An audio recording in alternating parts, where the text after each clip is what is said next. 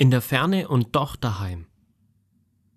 Wer schon einmal Urlaub in einem fremdsprachigen Land gemacht und dort den Gottesdienst besucht hat, dem wird vieles fremd vorkommen. Vertraut aber sind die Rituale, die wir aus der Heimat kennen. Marianne Dorn erzählt, wie es ihr damit in Japan geht.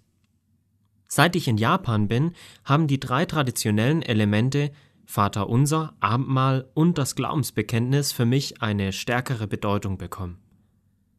In einem japanischen Gottesdienst, in dem ich wenig von der Predigt, den Liedern oder den Gebeten verstehe, feiern wir diese Elemente gemeinsam. In diesem Moment denke ich, ich kenne die Bedeutung, ich weiß, wovon sie gerade reden. Weltweit verbunden. Weltweit feiern wir Christen Abendmahl, bekennen unseren Glauben und beten das Gebet, das Jesus Christus uns gelehrt hat. Es verbindet uns, es stärkt unsere Einheit und das schon seit Hunderten von Jahren. Ich muss nicht warten, bis ich mich dafür gut genug oder Gott nahe fühle. Wenn ich einen guten Tag habe, wir feiern Abendmahl. Wenn ich einen schlechten Tag habe und mich fern von Gott fühle, wir feiern Abendmahl. Ich liebe an diesem Ritual, dass wir durch dessen regelmäßige Feier an Gottes beständige Liebe erinnert werden. Gewohnheit in der Ferne. Ähnlich geht es mir beim Lesen der Bibel.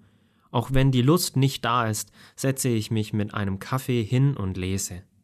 Und nicht selten redet Gott zu mir, auch dann, wenn ich es nicht erwarte. Dabei erlebe ich die Realität des Bibelverses, in dem es verheißen ist, dass Gott diejenigen belohnt, die ihn suchen. Hebräer 11, 6. Das tägliche Ritual des Bibellesens hilft mir, dass die Hauptsache, Gott, die Hauptsache bleibt und der Alltag mit seinen Herausforderungen mich nicht unter sich begräbt. Es tut gut, hier in der Ferne bei allem, was um mich herum anders ist als in Deutschland, diese Kontinuität zu haben. Fremde Traditionen erlernen. Neben den vertrauten Dingen gibt es viele Traditionen, an denen ich mich hier in Japan gewöhnen muss. Sich beim Begrüßen und Verabschieden zu verbeugen und am Gebäudeeingang auch in der Kirche die Schuhe auszuziehen, ist schnell im Fleisch und Blut übergegangen. Aber sich nicht die Nase putzen zu können, da das für Japaner sehr unangenehm ist, gestaltet sich gerade jetzt zum kommenden Winter hin etwas schwierig.